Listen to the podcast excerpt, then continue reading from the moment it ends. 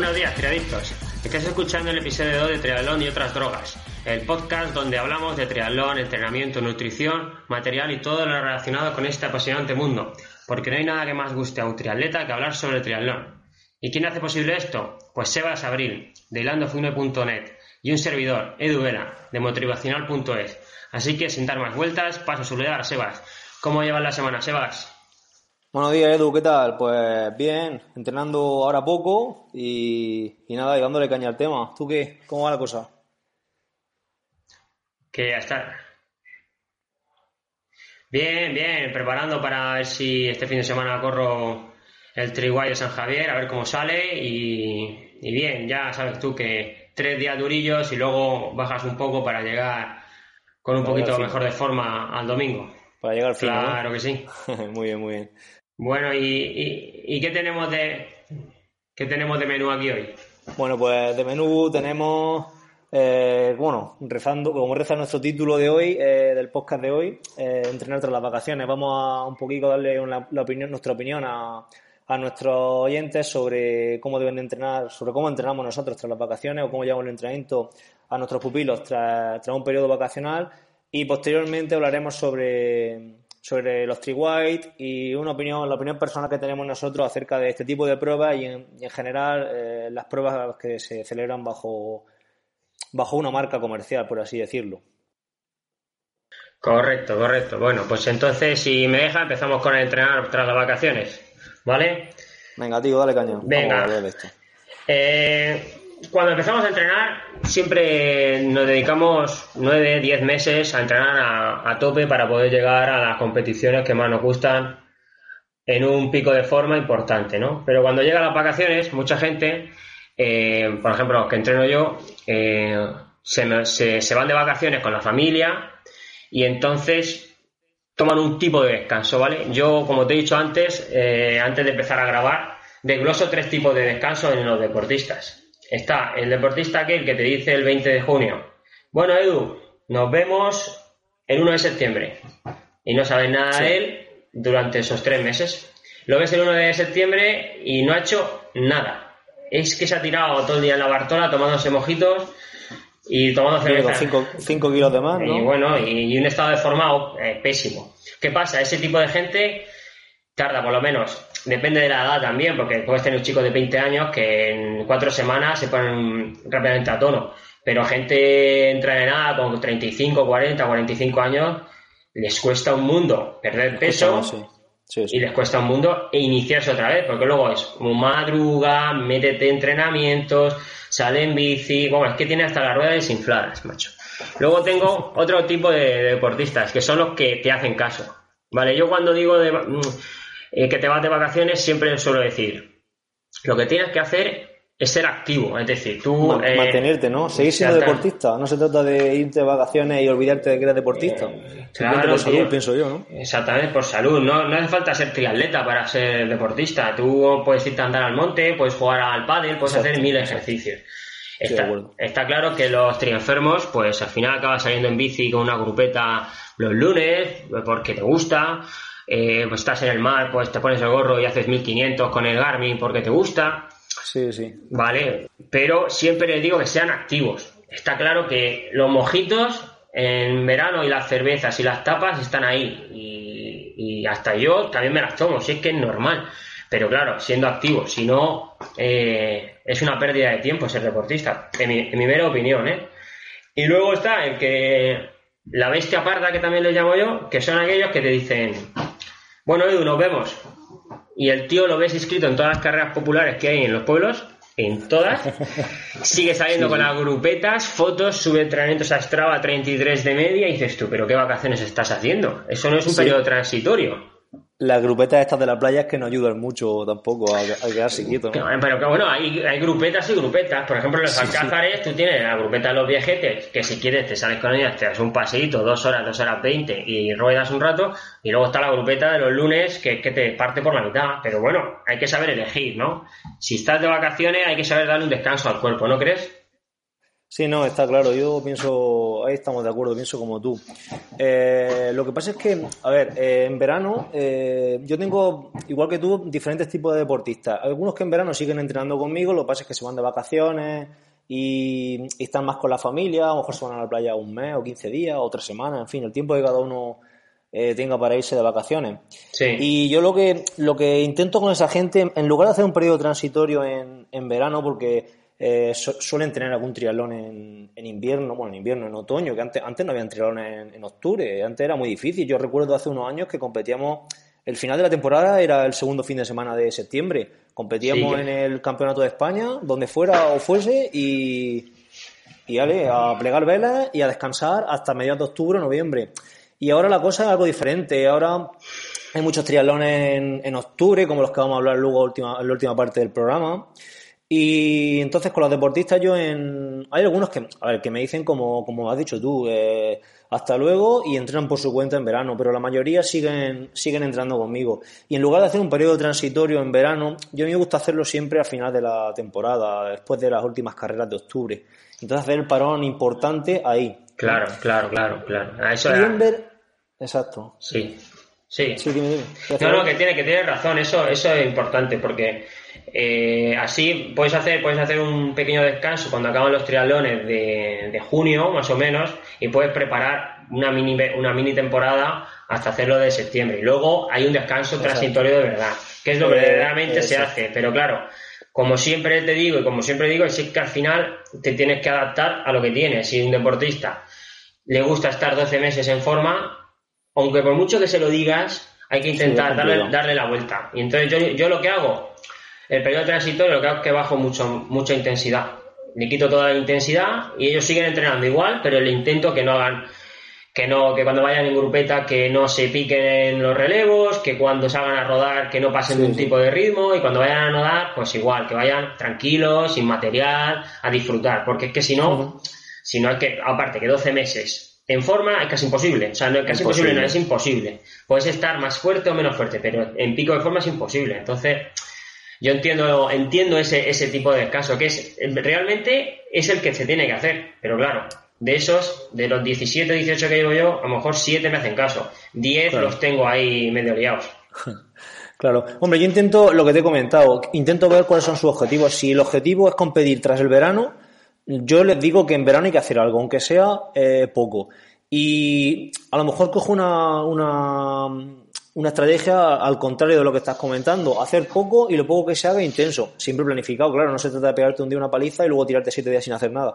Pero sí que eh, si tenemos objetivos lo que es en, septiembre, última parte, última, últimas dos semanas de septiembre y octubre, eh, en verano cuando están de vacaciones, lo que intento es que vivan de las rentas, sobre todo, puesto que la mayoría en invierno están muy centrados, en primavera están compitiendo, están entrando muy bien, Luego llega el verano y empezamos a, a esturrearnos un poco, ¿sabes? Y entonces intento que vivan de las rentas, de las rentas ya conseguidas, ¿vale?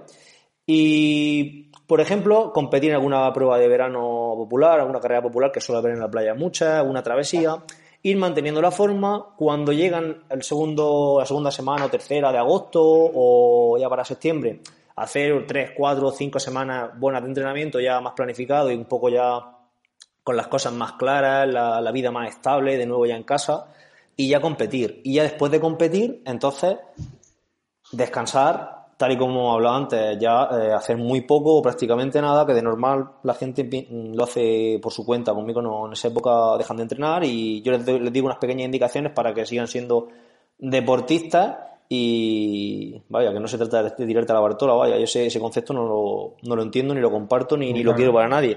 Pero bueno, sí que bajan mucho, mucho las cargas en ese, en ese momento de la temporada, ya después de los últimos triatlones.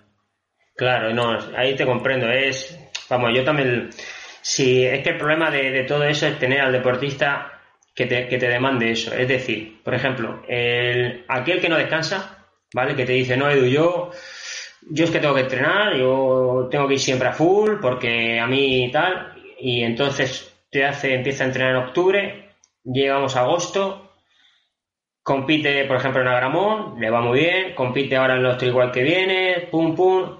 ¿Qué pasa? Cuando pasa ese periodo, vamos, tú como yo te das cuenta que este chico tiene que descansar. Claro, por Pero claro, es el, es el, pero es el típico que tú le dices dos horas de rodar el sábado.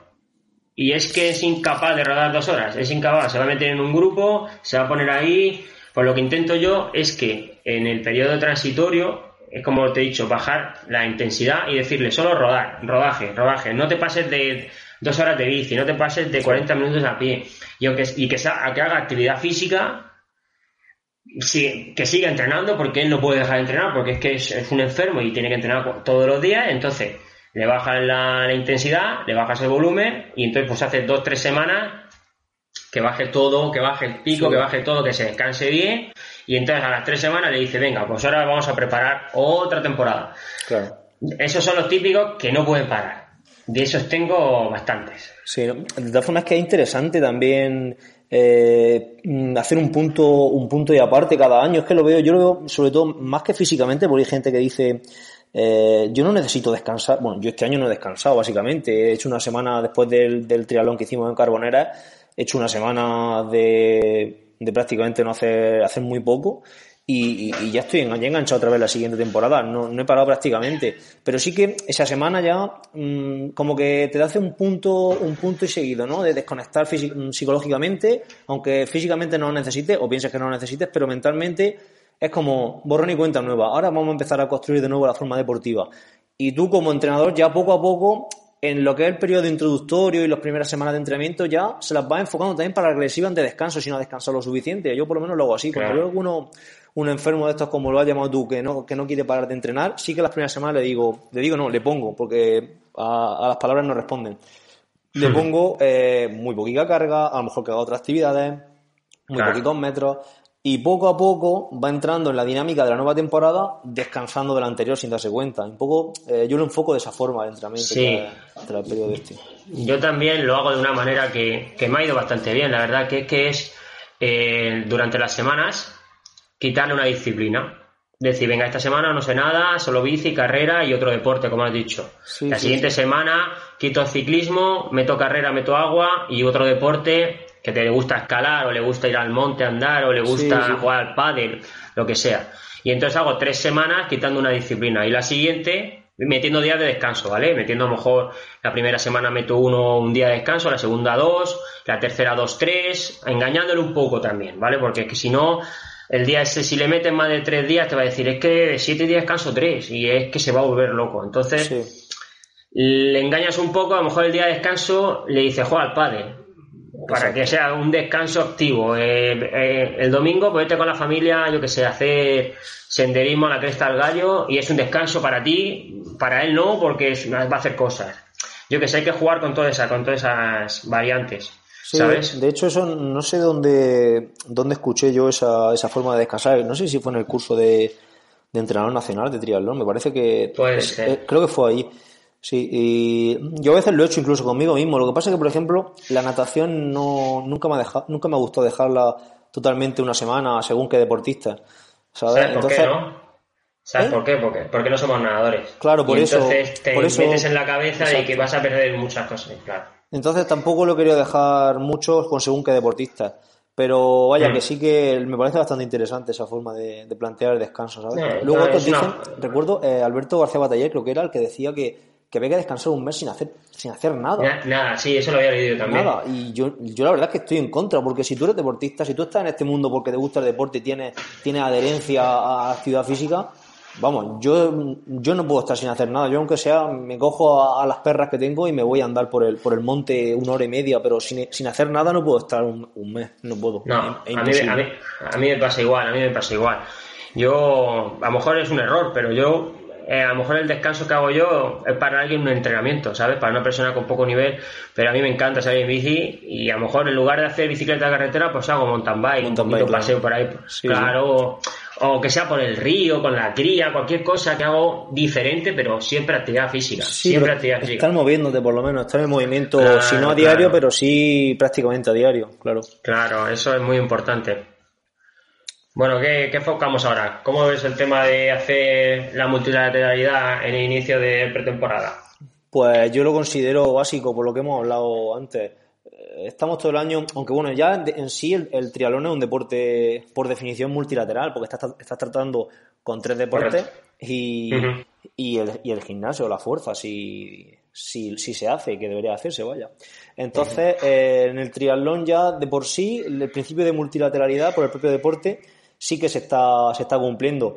Eh, más actividades que yo suelo meter, pues caminatas por el monte. Ahora con los, con los chavales de la escuela estamos andando bastante por el monte. Eh, según el deporte, el deporte que le guste a cada uno, pues si te gusta el fútbol, pues juega al fútbol. Si te gusta el pádel, como he dicho antes, pues, mm, pues juega al pádel. La mountain bike, mm, aun siendo ciclismo, porque al final es dar pedales. De hecho, yo cuando tenía una época que estuve haciendo bastante bici, la bici de carretera es que ya me, me, me, me, abrumaba ya tanta, tanta bici de carretera. Y entonces tocaba la mountain bike un par de veces por semana. Claro, subía el volumen de bici mogollón en, en, en esa semana de entrenamiento y al fin y al cabo estaba tocando otra actividad. No otra actividad porque ciclismo igual, es de bici montaña, pero, y está dando pedales, pero mentalmente realmente parecía que era otra actividad, ¿sabes? Y estaban acumulando a lo mejor cuatro o cinco horas más de entrenamiento de ciclismo y parecía que estaba haciendo otra cosa porque era mountain bike, ¿sabes? Claro, desconectas, desconectas total. Pero bueno, esto tampoco venía mucho al cuento porque era al principio multilateralidad y al inicio de la temporada. ¿Vale? Entonces, bueno, otra cosa que tenemos que tener en cuenta con el, al inicio de, del entrenamiento en los primeros periodos, las primeras semanas de periodo introductorio y demás, hay que tener mucho cuidado con la motivación de la gente, que hay que llevar, hay que llevar a la gente muy controlada en ese sentido porque eh, estoy harto de, de, ver deportistas hipermotivados en, en noviembre y que llegan prácticamente fundidos a, a, las citas importantes que cuando hay que dar el do de pecho. Mira, yo, yo, el otro día estoy hablando con, con, un compañero que me decía que nunca llega a triatlón. O sea, no lo entreno yo, es un chico del club. Y dice, es que a los triatlones nunca llego, tal. Digo, es que claro, digo, es que empiezas a entrenar en septiembre y entonces tú te gusta hacer duatlón te pones muy fuerte para los dualones en enero, ¿vale? Entonces tú haces, que ¿cuántos dualones hay? Ocho, haces los ocho dualones. Yo siempre digo que la, que la competición te, eh, te, va a dar el pico que no te da el entrenamiento. Entonces, claro. cuanto más compitas, pues mejor vas a estar. Pero claro, ¿cuánto te va a durar ese pico, ¿vale? ¿Qué pasa? Que luego acabamos en febrero, marzo, el último dualón es, son, suele ser en Murcia en marzo, el veintitantos. Y, y ya en un mes vista hasta Fuente el 28, o el 28 de abril, o por ahí. Entonces, Claro, si tú quieres llegar a los trialones, que luego empieza Fuente Almo, que está muy chulo, viene eh, el Campeonato de España en Águila, sí, si tú quieres hacer los, sí. los trialones que están chulos, es que tú no puedes hacer una temporada de septiembre a junio sin es siempre en pico, o sea, es decir, de septiembre a junio en pico no, desde enero o desde febrero que empiezan los balones hasta junio, es casi imposible. Entonces sí, yo le intenté cinco decir, meses, digo, cinco meses arriba de, de forma es, es, imposible, es, imposible. Es imposible. Yo, yo, le intenté decir, digo, lo que tienes que hacer es eh, elegir. ¿Tú quieres claro. hacer liga de duatlón? Pues ¿Cuántos son? ¿Cuatro? Pues venga, puedes hacer cuatro. ¿Y quieres hacer liga de triatlón? Cuatro. Y los eliges. Y entonces puedes meter semanas regenerativas o de aproximación, más con mucha baja, eh, con menos carga y entonces puedes llegar un poquito mejor. Pero eh, la motivación de gente que va a la pista en noviembre y empieza a hacer serie ya de 2000 ahí a lo que no están los escritos, eh, yo alucino. alucino. Sí. Pero no solo en eso, es el que te llama en octubre y te dice, me he apuntado al Ironman del 9 de junio de Vitoria. Y dices tú, joder, ¿ya te has apuntado? Sí, me cago en la hostia. ¿Sabes? O, o, el de Vitoria en medio distancia, porque es que va todo mi club. Y dices tú, vale, y, pero es que a lo mejor en, en marzo te duele el sóleo y ¿qué hacemos? Sí, claro. ¿Sabes? Lo que pasa es que estas esta pruebas hay que apuntarse con, con tiempo porque ya, se porque eh, es que es una putada, pero... Ahí no hay tu tía, ahí no, ahí no hay tu tía, ahí hay que apuntarse con tiempo. Sí, no, bueno, no, estoy, hablando de, estoy hablando de Victoria, como puedo hablar de Miguel Hernández, esta que se hizo aquí en Orihuela, que lo hice el año pasado yo. Sí. Pues yo me apunté a dos meses vista, cuando vi que podía, que iba bien, que más sí, o menos, digo, pues me voy a apuntar. Pero eh, la motivación es a, no solo de eso, de los que corren todos los fines de semana carreras populares, porque le han apuntado a sus colegas, a lo que se a lo que se motiva para hacer un medio de Ironman a ocho meses vista.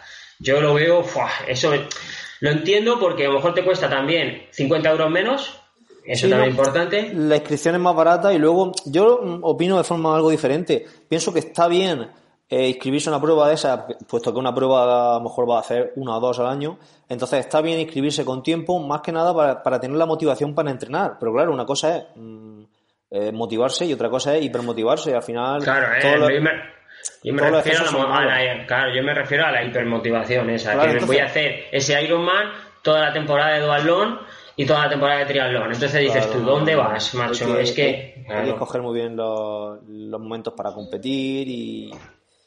Aparte, cuando tú te habrás dado cuenta como yo que ya poco a poco elegimos las carreras que vamos, si nos encontramos bien vamos y si no, pues no voy, ¿sabes lo que te quiero decir? Pues yo a sufrir en un triatlón olímpico en sprint sin estar en forma, si, sabiendo que se me ha pasado ya el pico, sabiendo que estoy...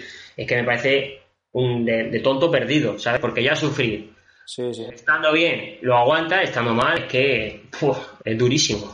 Claro, claro. Bueno, y hablando de competiciones, eh, ¿cómo enfoca el inicio de, la temporada con, tus pupilos?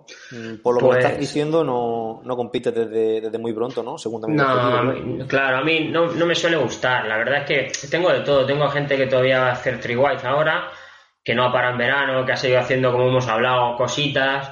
Y ahora, pues mira, le metes un poco de calidad para una puesta a punto para que vayan bien y, y ya está. Y tengo a gente que está empezando otra vez, ¿vale? Que que vamos a la temporada de triatlón y que hay que ir muy paso a paso. Aparte, como sabes, yo marco una sesión de carrera a pie los miércoles, que como sabes también no me gusta enclaustrarla, pero eh, la gente te lo demanda, le gusta a la gente correr juntos y bueno, pues lo pongo miércoles. Pues claro. igual que pongo natación, aunque no me, como tú sabes, para hacer un microciclo no tienes que tener un día fijo porque a veces dices tú, es que aquí tienes que correr por narices y a lo mejor es que no te tiene que la, la, carrera. Lo que pasa es que es lo que ocurre, que la gente tiene otra, otras ocupaciones y al final necesita tener una, un esquema semanal para poder decírselo a la mujer, a la novia, para cuadrarlo con el trabajo y al final saber que ese día es suyo para entrenar y, en fin, en cierto modo facilita a la gente. A lo mejor a nivel de entrenamiento no es tan interesante, pero sí que facilita a la gente bastante la tarea de entrenar, ¿sabes?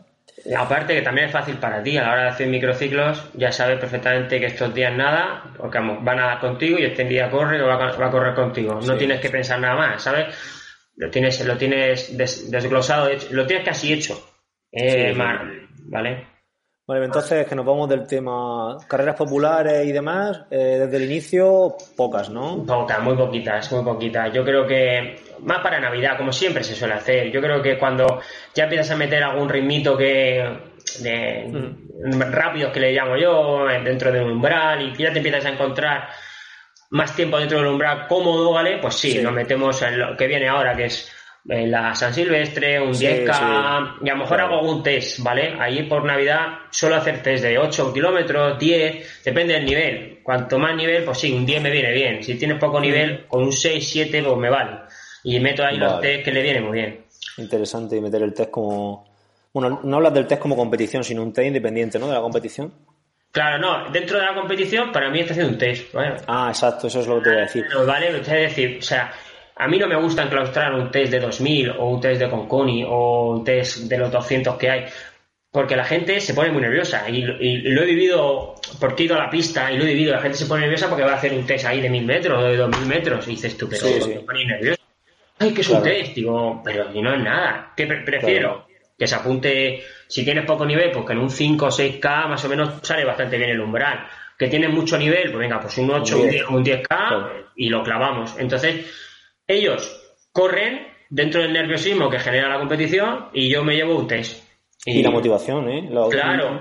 Hay mucha gente que, que eh, se pone nerviosa con el test, pero luego está haciendo el test y no da, no da el máximo. No lo da, porque no, es capaz de darlo en una situación alejada de la competición y la competición nos puede, nos puede proporcionar eso. Ese puntito, yo, claro. Yo en cuanto a la, a la competición, lo que he hablado, yo lo estoy enfocando en, en, mi caso y en el caso de algún deportista también. Estoy, estamos probando este año a meter eh, alguna competición muy pronto, pero que cumple un objetivo dentro de, dentro de lo que es el plan. Entonces, eh, no vamos a meter un 10K dentro de tres semanas. Yo empecé a entrenar hace dos semanas, bueno, esta es la tercera, creo, no, la segunda, me parece. Y en cinco semanas o en cuatro semanas tenemos una competición, pero va a ser una competición de montaña, que claro, el objetivo más que competir es hacerlo, así es que eso tampoco se puede llamar competición, porque vamos a hacer una, una prueba de montaña de, mm, me parece que son 22 kilómetros, ¿Cuál es el objetivo? Pues simplemente motivarnos a hacer algo de fondo ahora. Y vamos a ir a competir allí, pero tampoco la consideraré una competición como tal, la verdad. Entonces, pues un poco meter competiciones en función de que cumplan el objetivo que estamos entrenando. Claro, le puedes meter un ritmo. Por ejemplo, yo a veces les digo, venga, como sé más o menos cómo van, dice, digo, ahí tiene que salir entre 3.55 y 4.5. Ahí estaríamos haciendo una competición dentro de los ritmos que estamos trabajando. Sí, entonces es complicado. Sí, sí, sí, Pero es muy complicado, es muy complicado, porque luego a lo mejor te dicen, no he hecho 3.53. Y dices tú, porque compitiendo, como has dicho, siempre vas a ver un punto que no lo das entrenando. Entonces, sí, sí. pero bueno, está dentro del objetivo. O sea, no se me ha ido a 3.30, se me ha ido a 3.53, que está dentro del, del, ritmo diana que yo le he marcado en ese momento, ¿vale? Claro, también, es, también, es, complicado. también me gusta, mira, por ejemplo, en cicloturistas, antes no marcaba cicloturistas, pero eh, a la gente también, como dices tú, el fondo de bici, meterse tres horas, me agobio Mira, pues soy una cicloturista aquí que se llama el Cabezo de la Plata, que hace 100 kilómetros en 3 horas 40, que para dos veces y por lo menos, sobre todo en gente que el nivel, estamos hablando de un nivel medio bajo, ¿vale? Que se puede ir progresando y mejorar su nivel, pero para que vaya haciéndose de la bicicleta y sales en un grupo allí con gente, pues venga, vamos a hacer dos, dos cicloturistas, la del Cabezo de la Plata y la del Reina Sofía. Y es una forma, porque aparte la competición demanda más entrenamiento, es decir, eh, te sube la motivación y tienes tres semanas de una motivación extra por haber competido. Sí, sí, sí, deja una resaca ahí psicológica, una resaca psicológica que, te hace entrenar más, incluso mejor. Correcto, es como comprarte una rueda de bici, unas zapatillas, te sube un poco ahí, entrenas y estás en esa motivación hasta que se pasa. Eso es mano de santo. Cuando no tienes ganas de entrenar, te compras cualquier cacharrito y a funcionar. Vamos, siguiente como, como un niño con zapatos nuevos. Si es que los juguetes es, lo, que hay. Bueno, pues yo, yo creo que para, para terminar con este tema ya es suficiente. Llevamos un buen rato hablando sobre esto y las ideas nuestras han quedado, claras, han quedado claras. Esperemos que la gente nos vaya comentando en nuestra página web, que ya la tenemos habilitada, en y barra 2, episodio 2, que será el link de, de este episodio. Y nada, esperamos vuestros comentarios ahí. Bueno, pues hay que dar nuestra opinión y como he dicho anteriormente, esperamos vuestros comentarios.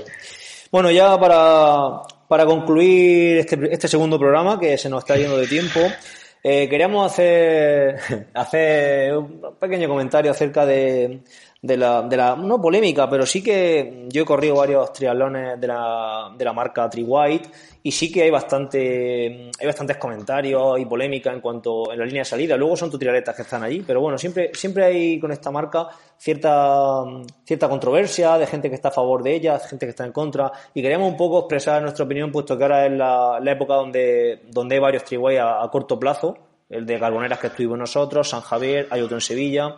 Entonces, pues, un poco dar nuestra opinión al respecto y, conocer la vuestra también. Entonces, pues, Edu, ¿tú qué, qué, opinarías acerca de, este tipo de, de marcas en general y de Trigueros claro, yo, bueno, las marcas eh, tienen dos tipos de, perspectiva. Eh, yo creo que ayuda a la promoción del triatlón dentro de lo que cabe porque hace que haya más triatlones, ya que si no hubiese Triguay yo creo que la temporada se hubiera acabado hace mucho en el Campeonato de España en Valencia, por ejemplo. Eh, y, y, sí, pues yo he corrido solo uno, dos con carboneras. Y el primero que corrí fue hace cuatro años, porque no me gustó nada. Me parece que la organización no estaba muy bien. Eh, me parece que los recorridos de ciclismo son eh, una basura. Me parece que la natación hay, hay, veces que la cortan o la alargan dependiendo del oleaje y, y no sé qué. He visto trial que han pasado a ser, en lugar de olímpico, pasado a ser dualón olímpico porque había demasiado oleaje. Y tú y yo hemos nadado en agua que a lo mejor mm, no ves la boya nunca, o sea, directamente no la ves. Y solo hay que saber nadar, ¿vale? Entonces, ¿qué pasa? Como son eh, triatlones que van enfocados, no van enfocados a, a, gente que hace triatlón de verdad. Sí. Pero va más enfocado a que la gente se inicie. ¿Qué pasa? que cuando hay mucho oleaje, cuando, eh, por ejemplo, había medusas allí en, en Carbonera y había gente que no se metía al agua.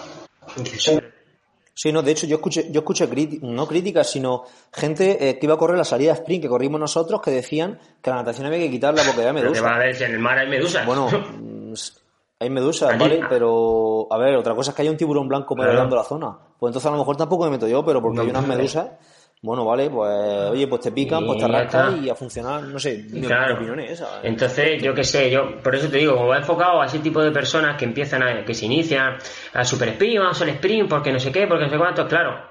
en el que te pongo el ejemplo que cortar, que quitaron la natación, es que había muchísimo oleaje, ¿vale? Pues yo he corrido en Gandía con el primer triatlón que hice en toda mi vida, las olas, las olas eran de dos metros. Y yo no sabía ni nadar, o sea, bueno, nadábamos fatal ahí por, como se podía. Y se hizo. Pues sales en lugar de salir en 12, 13 minutos que podía haber salido ese año, o 14, salías en 19. Y en lugar de salir cerca del arco de meta, salía a 200 metros de la meta, del arco de meta, pero sales. ¿Qué pasa? Que como estas compañías eh, suelen tener un gasto muy alto a la hora de escribirte, pero tienen, ellos tienen muy, un gasto muy pequeño en infraestructura, ¿vale? Por ejemplo, tendrán eh, muchos voluntarios que no les pagan. Eh, lo que, eh, bueno, hablando ya de voluntarios, la bolsa de corredor no se gasta ni cuatro duros.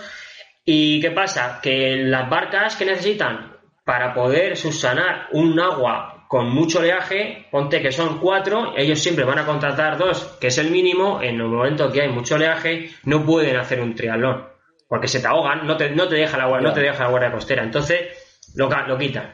Y todas esas cosas derivan a que yo pues les tengo un poco de tirria de porque joder, pagas mucho dinero para que te lo quiten y madrugas, por ejemplo, el Olímpicos a las 8 de la mañana, llegas allí a las seis y cuarto de la mañana dicen, no es un dualón. Y, hostia, macho. Sí, te, te queda bueno. Y pagas ah. Bueno, tú, yo sé que tú tienes ahí una, una, lista buena de aspectos positivos y negativos, así que empieza, empieza. bueno, eh, yo, yo no les tengo tirria, la verdad que pienso que han ayudado mucho, como tú has dicho, a fomentar el deporte, a alargar la temporada, porque hay otros triatlones por ahí, creo que está ahora Guardamar, hay alguna, alguna pruebecilla más por ahí por, a ver, aquí en nuestro entorno, luego evidentemente por otro sitio ahora más, pero sí a, 200 kilómetros a la redonda tenemos algún triatlón más, pero mm, no cabe duda que los triweight han hecho también un poco eso, que se alargue la temporada y que la gente piense en competir después del verano, que antes no, eso era más, era más complicado. Y bueno, y primero Triweight es una empresa, es una empresa que se dedica a organizar eventos, con lo cual su primer objetivo, mm, que no vengan diciendo que es el fomento del deporte, porque su primer objetivo es ganar dinero. Y oye, y ole, si es que no pasa nada. en esta vida hay que ganar dinero porque si yo me dedico a organizar eventos, ojo, me dedico a organizar eventos, no que haga un evento de forma esporádica porque me guste, no, me dedico a organizar eventos, mi principal objetivo va a ser ganar dinero. Si es que eso, eso es blanco y en botella, no, no tiene mucha más discusión. Otra cosa es que por, por ganar dinero te lleves para adelante o engañar a la gente, eso ya, eso ya es más discutible. Pero bueno, tampoco pienso que engañen a la gente, ¿eh? eh, no, no estoy diciendo eso. Yo lo primero que no me gusta de Tree White, voy a empezar con los aspectos negativos, es que eh, tienen un precio muy alto. Muy alto si te inscribes, como te inscribes de forma normal un triatlón, un triatlón sprint o un triatlón olímpico con un mes de antelación, con tres semanas, dos semanas. Claro, para curarse en salud ellos te ponen un precio muy económico, pero te, tienes que inscribir con más antelación que el Ironman de Hawái. Si es que eh, en abril, por ejemplo, para las pruebas de septiembre-octubre, en abril era 20 euros el precio de la inscripción. Pues, el precio medio del triatlón, un triatlón sprint es más o menos eso. Pero claro, ya si pasa a junio te lo suben a 25 pavos y ya si te metes en septiembre, pues se te va a 30. Bueno, yo para Carbonera me inscribí la última semana, la verdad que me inscribí tarde, pero tuve que pagar 35 euros. Joder, pues 35 euros por un triatlón sprint da que pensárselo. También la, organización en este caso se asegura eh, que los inscritos los tienen con suficiente antelación, lo que les permite tener tiempo suficiente para, para maniobrar, para comprar camisetas, para, en definitiva, mm, para hacer una serie de gestiones que hay que hacer en cada prueba, pero claro, no sé, a lo mejor no esperar la última semana, pero tampoco poner 20 euros en abril y en, no sé, y en agosto, por ejemplo, 30. Lo, lo veo algo caro y lo veo, lo veo un abuso en ese, en ese, en ese caso. Luego, en cuanto a la participación, en cuanto al número de pruebas, yo eliminaría una prueba porque, dado que tenemos tres pruebas, el olímpico sprint y super sprint, yo quitaría o bien el sprint, perdón, sí, o bien el sprint o bien el olímpico, dejaría solo una, puesto que una prueba se quita participación a la otra. La super sprint la dejaría, puesto que, que es una prueba de fomento del deporte y, al final, mm, pues tiene gente que se está iniciando o chavales de escuelas que pueden competir un triatlón super sprint que no siempre es lo suficiente y que es interesante para ello. Pero luego las otras dos pruebas las eliminaría. No tiene, no tiene mucho sentido hacer dos pruebas mm, más o menos similares. Pasa lo mismo cuando organizan, un, por ejemplo, un 10K y un 5K en la misma prueba. Se quitan participación. Organiza una maratón y un 10K, por ejemplo, dentro de la misma prueba, del mismo evento. Vale. Pero no organiza un 5K y un 10K, o no organiza una maratón y una media maratón. Pienso que también se quitan participación. Aunque, hombre, si estás en Madrid, por ejemplo, no, pero Pruebas que quieren empezar a despuntar, si organizas dos pruebas similares el mismo día, se están robando participación una a otra. Entonces, y aparte no solo, no solo robar competencias, sino que a nivel de, nivel de, de, nivel de los deportistas se, se dispersa. Entonces, se divide, a lo mejor el grupo de 6, 7 primeros al grupo de atrás pasa un minuto, un minuto largo. En otros triatlones con más nivel, a lo mejor está todo metido en 40 segundos, 30 y se, se hace un poco más llevadero, es decir, podemos coger, no podemos coger, podemos enganchar, y pasa igual que en el Olímpico. Tú y yo vimos cómo se bajaban los dos primeros a más de 5 o 6 minutos del grupo de atrás. 6 minutos, que eso es una locura. Pero es que de ese grupo al que venía de atrás pasaron otros 6 minutos. Entonces, claro, al propio que compite ya dice, bueno, voy octavo, al séptimo no lo cojo, que me saca 5 minutos, pero es que el que me viene por detrás no va a coger. ¿Qué, ¿Qué licencia tiene para correr ese? Sí, pues corre, un poco lo claro, corre porque o si estás mejor pues va a apretar un poco más pero ya dices tú ya eh, como mucho puedo entrar noveno porque es que el otro me saca dos minutos. Es que ese es el problema ¿no? Eh, pero bueno lo que hemos hablado. Sí que al final buscan dinero. Y entonces pues el dinero hace que si pones el olímpico a 50 euros pues el, el sprint a 35 y el otro pues gana más dinero y ya está. Claro bueno, y luego ya, bueno, lo has comentado tú, la bolsa del mm. corredor es el pobre. Pienso que a nosotros la bolsa del corredor nos interesa poco, por lo menos yo no, no, no voy a una prueba con una buena bolsa del corredor. Habrá gente pues, que a lo mejor esté empezando y que sí que mire eso con más detalle. Pero bueno, pienso que da una camiseta, pues ya está. Y suele ser la camiseta mm, de una calidad aceptable y bueno, pues ahí está la camiseta, te la vas poniendo y, y poco más. Mm, ¿Podrían esmerarse más en la bolsa del corredor? Sí, pienso que es necesario. Pues en mi opinión, no, sé. La gente que vamos a competir tampoco. la verdad es que yo en el primero que hice nos dieron una revista de triatlón de un año pasado, o sea, del año anterior, ¿sabes? Entonces también te quedas un poco así, sí, ¿no? Te, pues dame la actual, ¿no? En lugar de 2002, dame la del 2003, que estoy cumpliendo en 2003, yo qué sé, si, si eso te, te, va a costar lo mismo, creo. Pero claro, a lo mejor es que era regalada y entonces dije, no, metemos la bolsa de Claro. Sí. Bueno, eso yo pienso que eso ya lo han mejorado. Y luego otra cosa bastante que yo me he enterado hoy hablando contigo anteriormente, eh, antes de, grabar el podcast, y es que mm, me has dicho que los jueces no son los jueces no son de si son en Murcia, por ejemplo, de la Federación de, Murcia, si son en Alicante no son jueces de la por Federación. Por ejemplo, yo yo estuve en el Tribunal de Alicante y corrieron pupilos míos y los jueces no eran de la Federación Española, ahí no había jueces con el polo azul, ¿vale? Era pues gente como en, la camiseta que te regalaban del Triguay, el del micro que estaba, o sea, el speaker que hay, y ya está. La organización ponía a los jueces. Y te he comentado lo del Triguay este que tenemos en, en San Javier, que hablando con Diego, él había explicado, eh, había preguntado por, por redes sociales qué, qué, tipo de seguro teníamos, ya que no estaba dentro de la liga de triatlón. Es decir, tú estás federado, si tú compites fuera de la federación, la licencia federativa, que es un seguro que tú tienes, no te cubre.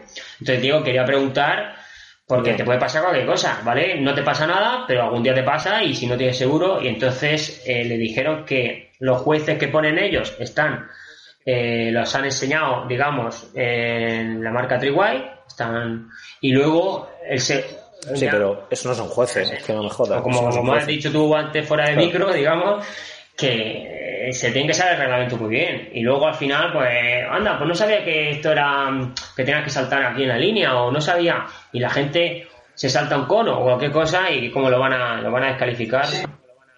Sí, no. y es que aunque, aunque te lo sepas, te puedes saber reglamentos de pe a pa, pero es lo que hemos hablado. Eh, el, el estamento que se encarga del control de una prueba no puede ser la propia prueba, tiene que ser un estamento independiente, bueno, pienso yo. Entonces no, no, tiene mucho sentido que si yo organizo una prueba yo sea el que controla y descalifica a la gente, porque no voy a descalificar a nadie o no voy a actuar con, objetividad, puesto que me estoy quitando clientes, por así decirlo.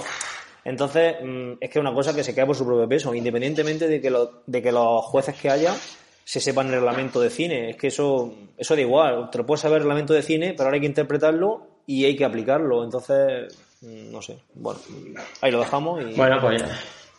Y, ya, está, y, nada. Bueno, y en cuanto. Bueno, Iba, estabas diciendo algo. No, más o menos era sobre eso. No, yo creo que hemos dado bien la opinión ya y. Sí, bueno, vamos a decir los aspectos positivos que también sí, tienen y ya, y ya cerramos esto. Yo pienso, eh, bueno, tú has dicho que, eh, que, estuviste hace unos años. Yo he estado en varios, en bastantes White, puesto que antes lo, de hecho, yo estoy eternamente agradecido a, a White, vaya, que no, porque yo tenía una empresa de cronometraje y, y nosotros éramos cronometradores de la. Con Chip Murcia era, era cronometradora de, oficial de, de, la, de White, hemos ido muchísimos White y pienso que la organización es, pienso que es muy buena. Luego, ya depende del lugar, pues el circuito puede ser mejor o peor en algunos casos, pues por necesidades ya del, sitio o por las características del entorno, por el ayuntamiento que te corte la calle o que no te deje, en fin, eso ya hay, muchas hay muchas variables. Pero pienso que la organización en, en, líneas generales, haciendo un, global de todas las pruebas de Tri-White, yo pienso que es una organización mm, buena, una organización aceptable y una organización buena. Y luego otra cosa muy positiva es que eh, no sé si se habrá suspendido alguno como tal, eh, pero la prueba sale sí o sí, siempre. Entonces tú te puedes inscribir a un Tri-White con cinco meses de antelación que tienes casi la total seguridad de que la prueba va a salir para adelante. En los triatlones que son a lo mejor organizados por patronato o tal, eh, esto... Bueno, el caso lo hemos tenido en el triatlón de Murcia, que no sé cuáles son las causas de... fin, no viene el tema ahora, pero mm, que a mí ya me decía la gente para el triatlón de Murcia en verano, ¿para qué estás entrenando para el tirón de Murcia si se va a suspender? Digo, joder, sabéis más que más que el propio organizador que me ha dicho que, el triatlón va para adelante. No sé. Pero ya la gente lo sabía y ahora cuando se han suspendido esos mismos, esos mismos han llegado y me han dicho, ¿ves? Te lo dije, ¿para qué entrenas para esa prueba? Entrena para otra, pero para ese no. Digo, joder, al final me voy a tener que comer mis palabras, ¿sabes? Sí. Entonces, pues eso, que los aspectos positivos es que los tri siempre, siempre se hacen, vamos, salvo una cosa excepcional, siempre se hacen y que que te la puedes preparar con. Luego, otra cosa, aspecto positivo, la verdad es que a nivel de, promoción y, sobre todo de motivación a la gente, lo hacen bastante bien, la verdad, con el speaker hablando.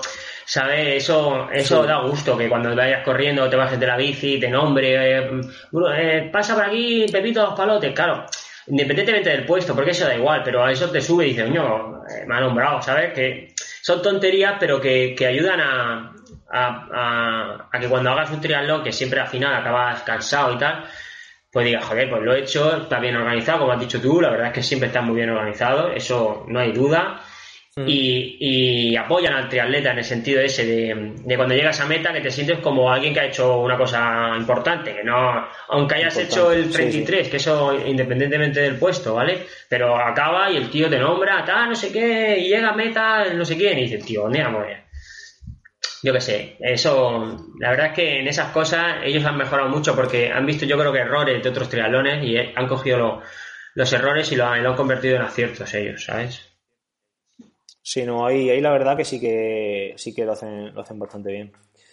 Bueno, Edu, y yo creo que por este segundo programa ya está bien, ya está bien por hoy, que se nos va de tiempo y no cumplimos lo prometido en nuestra declaración de intenciones. Así que nada, despide a nuestro, a nuestros oyentes. Y sin más, vamos a despedirnos, no sin antes recordaros que no dejéis de pasar por triatlón donde encontraréis la, forma de contactar con nosotros. Ya sabéis que podéis suscribiros al programa en iTunes, iBox y Spreaker, y toda reseña, valoración y comentario será bienvenido. Nos escuchamos el próximo miércoles. Un abrazo desde Murcia y hasta entonces. Otro desde Caravaca y nos escuchamos el próximo miércoles. Hasta luego.